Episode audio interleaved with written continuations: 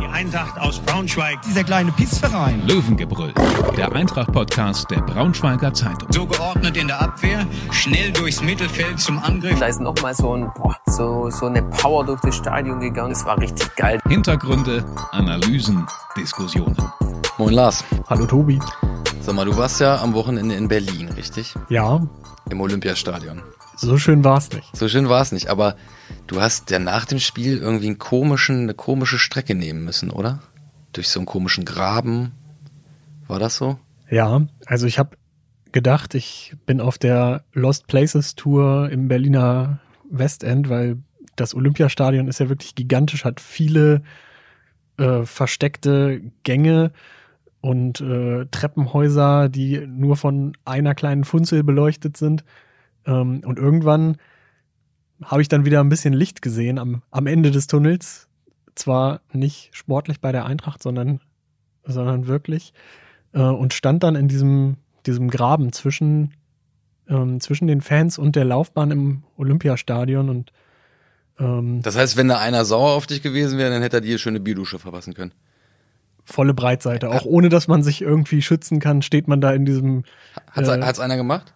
Nee, aber Nächstes Mal kaufe ich mir eine Karte. da waren so, da waren auch so ein paar kleine Jungs, die hatten ihre Becher versehentlich runterfallen lassen. Die haben wir dann noch angereicht, Ja, als wir da klar, durch hast du bestimmt den Pfand abgezwackt für den Becher. Hast du nicht? Nee, die Zeit hatte ich nicht mehr. Aber ist auch egal. Ähm, du hast ja dann aber auch ein bisschen die Ohren gespitzt und dir ist aus dem Eintracht-Block so ein bisschen was entgegengeflattert an Gesängen. Was war das?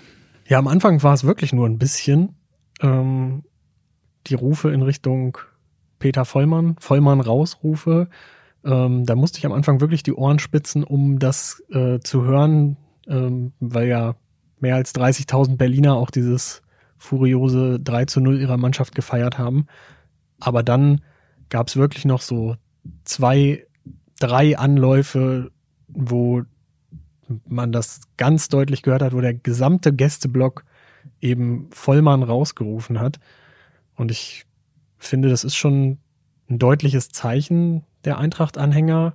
Und es hat es lange, lange nicht gegeben bei der Eintracht. Oder kannst du dich dran erinnern, dass das in letzter Zeit mal vorgekommen ist? Nee, es war ja jetzt die, die letzten Jahre eigentlich so, dass ähm, der Zusammenhalt unheimlich stark war, ist er auch immer noch zwischen, zwischen Fans und, und, und der Mannschaft. Die Mannschaft genießt ja weiterhin den, den, die uneingeschränkte Unterstützung. Ähm, jetzt richteten sich die, die Rufe gegen einen Einzelnen äh, aus der, aus der Eintracht-Riege, aus der, aus der Eintracht-Führungsriege. Heißt das, dass die Stimmung jetzt kippen kann? Also werden jetzt, wird, wird's jetzt langsam ein bisschen kribbelig, nachdem der Saisonstart jetzt ich meine, er war jetzt auch nicht, nicht komplett mies. Sie haben mehr Punkte als letzte Saison zu dem Zeitpunkt, aber ähm, im Moment die Euphorie hält sich ja dann doch ähm, berechtigterweise irgendwo in Grenzen. Na, in der vergangenen Saison hatte ich den Eindruck, dass die, diese Aufstiegsmannschaft einfach noch ein bisschen Welpenschutz genossen hat, lange Zeit. Ähm, dann ja auch erst spät verstärkt wurde. Ähm, dieses Jahr, es ist so ein ganz eigenartiges Gefühl, ich kann das gar nicht beschreiben. Es wirkt so alles so sehr gedrückt. Die Stimmung, der Fußball, der gespielt wird, es ist jetzt nichts, was einen so richtig alles so von den Sitzen reißt. Ne? Ja, ähm, was natürlich auch irgendwo ja, ein Stück weit zumindest gegebenenfalls mit der Kaderzusammenstellung zu tun haben könnte. Ähm, Peter Vollmann ist nun jemand, der jetzt nicht das erste Mal in der Kritik steht. Der hat schon die eine oder andere Brise ähm, überstanden. Jetzt, also die, die Kritik, die ich sehr, sehr häufig wahrnehme von, von Fans, ist, der Kader sei zunächst mal ähm, nicht für das zusammengestellt, was die Eintracht machen will, machen muss. Zum anderen sei das alles nicht nachhaltig. Viele Laien, ähm, man muss im Grunde jedes Jahr wieder, wieder bei Null anfangen. Ähm, siehst du das als gerechtfertigt, die Kritik? Ähm, Peter Vollmann, vielleicht, da muss man eigentlich ein bisschen ausholen, ist ja seit 2019 bei der Eintracht ähm, als Sportdirektor gestartet und hat es von Beginn an eigentlich nicht so leicht. Und manchmal fand ich auch, ist er zu Unrecht sehr schlecht weggekommen, aber mittlerweile wundert es mich eher, dass es so lange gedauert hat, dass, dass sich da in der Kurve wirklich mal auch ähm, akustisch der, äh, der Unmut breit macht. Und ähm, ja, das sind sicherlich richtige Punkte, die du ansprichst. Ähm, zum Teil auch nicht ganz so leicht messbar. Aber das große Thema, was ich, was ich seit dem Sommer sehe, ähm, ist die Kommunikation, die einfach nicht gut läuft. Ähm, und ich denke mal, das dürfte jetzt auch so das, das fast zum Überlaufen gebracht haben bei den Fans. Zusammen mit, natürlich mit der sportlichen Situation. Ähm, jede Niederlage, jedes Spiel auch ohne Sieg wird da den Druck auf die Eintracht-Verantwortlichen steigern. Ja, ich sehe das, ich sehe das ähnlich wie du. Also es ist natürlich, man muss ja bei so, so Vertragssachen auch immer aufpassen, was man, was man bekommen kann. Äh, auf der anderen Seite ähm, ist da ja auch ein Stück weit Kreativität gefragt, ähm, die, die ein Manager halt einfach mitbringen muss. Ähm, ich habe mich auch, ich habe auch gedacht, es würde, würde jetzt früher ähm, losgehen mit der, mit der, also dass da die zweite Stufe der Kritik, sage ich mal, gezündet wird über eben äh, akustische Signale oder keine Ahnung, Spruchbänder benutzt man da ja auch gerne. Ähm, jetzt ist die Frage, kommt man da mit der, kommt man da jetzt irgendwie wieder raus oder ist es schon zu spät oder ist der, ist der Zug schon abgefahren? Funktioniert das noch? Schwer zu sagen eigentlich. Schwer ne? zu sagen, aber ich glaube, das ist kein Thema, das die Eintracht bis zum Vertragsende von Peter Vollmann nächstes Jahr im äh, Dezember aussitzen kann. Gut, kommen wir mal zum Sportlichen. Das Spiel in Berlin war jetzt nicht so berauschend, oder? Hast du es im Stadion anders gesehen? Ich war ja hier wieder in der Redaktion und habe Stalldienst gemacht. Ich habe es im Fernsehen gesehen.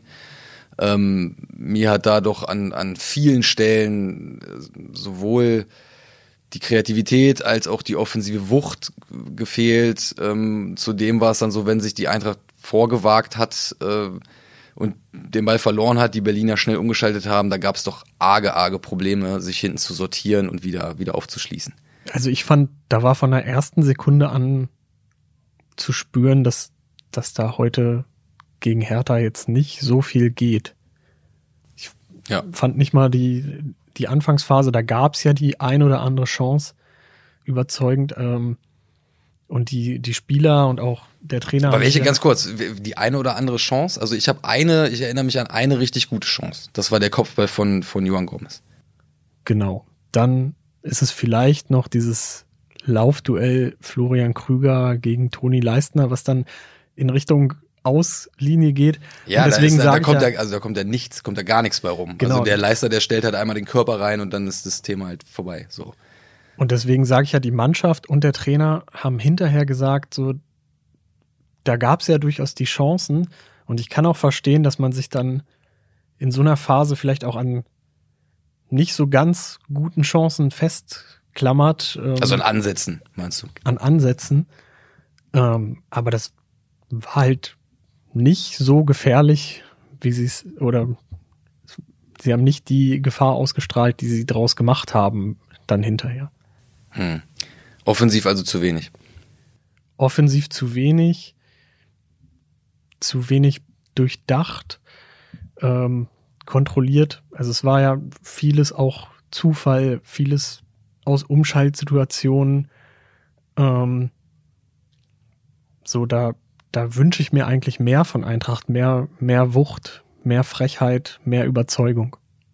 Aber fängt das vielleicht auch schon mit dem, mit dem, mit dem Spiel gegen den Ball, wie man heute so schön sagt, an? Also es ist so richtig, so richtig Druck habe ich jetzt nicht gesehen. Also, ne, na klar, da wird dann irgendwie vorne mal so ein bisschen angelaufen und so, aber das ist, das war dann doch alles relativ einfach zu überspielen die meiste Zeit. Ähm, Fängt es nicht dabei irgendwo an? Also das ist ähm, gegen, gegen Schalke zum Beispiel war das, war das über weite Strecken viel besser. Ähm, dass, dass da Druck auf, ausgeübt wurde auf, auf eine Abwehr, die ja auch irgendwie, ich meine, Hertha, die haben Spieltag davor, wie viel gekriegt? Sechs? Sechs Stück in, in, äh, in Magdeburg. Ähm, Hilft es nicht da, dann so eine verunsicherte Abwehr auch ein bisschen stärker einfach mal unter Druck zu setzen? Das haben sie in, in den Anfangsminuten sogar gar nicht so verkehrt gemacht, aber es hat dann auch ganz schnell wieder ganz stark abgebaut. Hm. Und sie haben einfach zu viel zugelassen. Ähm, Gerade diese schnellen Außenspieler, Fabian Reese und ähm, Winkler, haben Eintracht da sehr, sehr zugesetzt. Dann gab es viele, viele Ballverluste im Mittelfeld.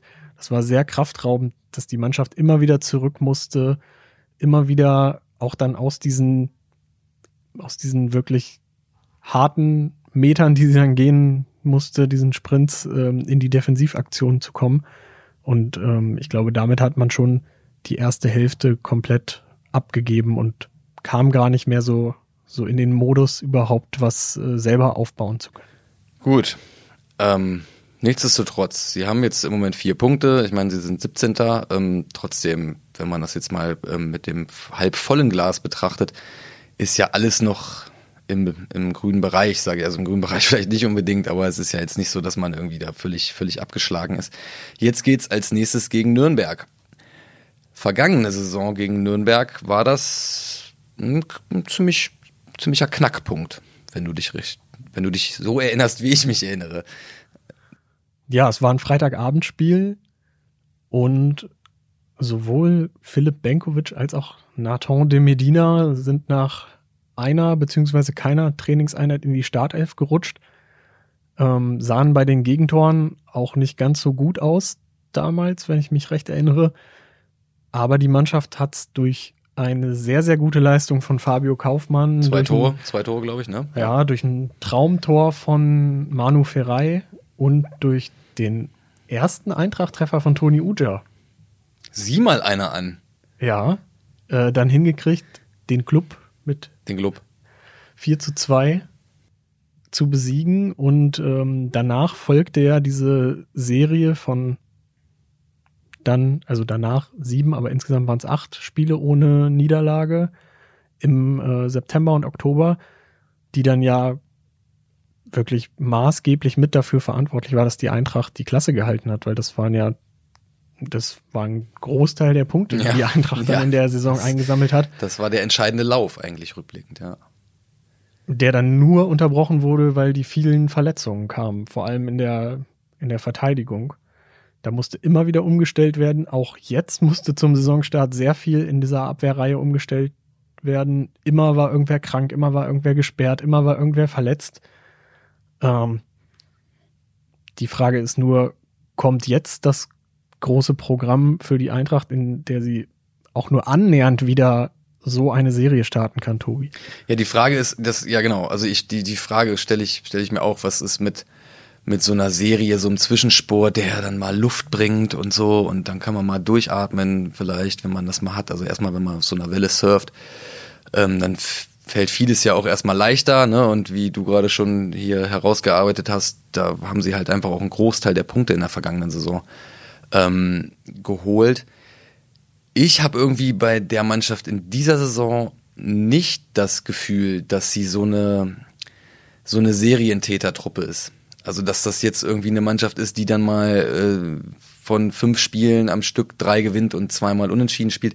Ähm, allerdings, Es, ist- es ist eher so, dass sie wahrscheinlich auf ganz eklige Art und Weise immer mal wieder Genau, die wichtigen das Punkte so einsammeln könnten. könnten, genau, das muss man, das muss man mal abwarten, aber das ist so, das sehe ich bei der Truppe irgendwie eher, dass dann, dass, dass dann es dann vielleicht auch nicht irgendwie acht Niederlagen am Stück gibt, ne, und dass man aber dann zwischen, zwischendurch halt einfach mal gewinnt und dann holst du nochmal einen Unentschieden, dann verlierst du wieder zweimal. Ähm, aber dass das irgendwie, glaube ich, nicht so die, die äh, Wellenreiter-Truppe ist, sondern eher so die, wenn es denn gut läuft, die Mannschaft ist, die dann etwas konstanter punktet, dafür nicht so viel am Stück.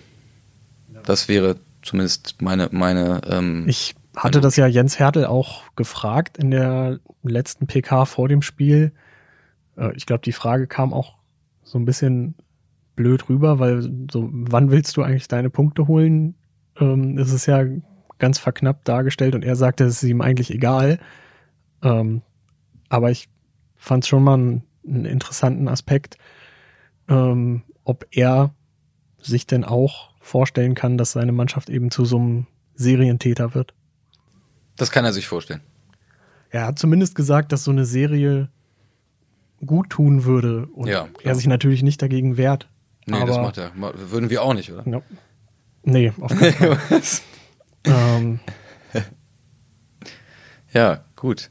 In dem Sinne, dann gucken wir mal, ob das, ob Nürnberg wieder den Knackpunkt darstellt. Muss denn dann Fabio Kaufmann von Anfang an spielen oder macht er auch zwei Tore, wenn er von der Bank kommt? Ich finde, Fabio Kaufmann hat schon nach seiner Einwechslung gegen Berlin gezeigt, dass er es eigentlich wieder verdient gehabt hätte, Sehe ich auch so. ähm, da vorne von Beginn an aufzulaufen. Weil er, finde ich, Sachen macht, natürlich jetzt leider nicht in der Superkonstanz und, und immer auf allerhöchstem Niveau, aber die vorne nicht so richtig viele machen, ist so mein Eindruck. Also, dass er mal eins gegen eins geht irgendwie und mal auch einen verrückt weiterleiten kann oder so, das ähm, sind schon so Elemente, die sehe ich bei nicht so vielen anderen Spielern von Eintracht aktuell. Auch wenn, wie gesagt, er das leider auch nicht, nicht immer in der Konstanz bringt. Gut, sei es drum. Dein Tipp? Ach komm, ich sag doch einfach jetzt mal, die Eintracht gewinnt 4 zu 2. Ja, siehste, ne, das wollte ich doch hören. Ich habe mich vorher auf ein 2 zu 1 festgelegt, aber das heißt, wir bleiben optimistisch, äh, auch wenn es nicht so ganz leicht fällt im Moment. Wenn du das so sagen möchtest. Also, es wäre, ja, weiß ich nicht, siehst du das anders? Bei mir ist es jetzt mehr Hoffen als. Ja, ja das war ja jetzt nur anders formuliert, äh, Ja. eigentlich. Okay, lassen wir das für diese Na, lassen wir das, lassen wir das. Ich glaube, sie, sie, sie gewinnen das Spiel jetzt einfach und es ist ja jetzt auch nicht so, dass das ähm, bis jetzt jedes Spiel völliger Murks war. Es gab da ja durchaus schon den, den ein oder anderen Lichtblick. Das muss man nur irgendwie mal ein bisschen konstanter auf die Platte bringen. Und dann schauen wir mal und hoffen auf ein erfolgreiches Spiel gegen Nürnberg. In diesem Sinne, Lars, ich danke dir vielmals. Ich dir auch. In diesem Sinne, bis zum nächsten Mal. Ciao, ciao. Mehr Podcasts unserer Redaktion finden Sie unter braunschweiger-zeitung.de slash podcast.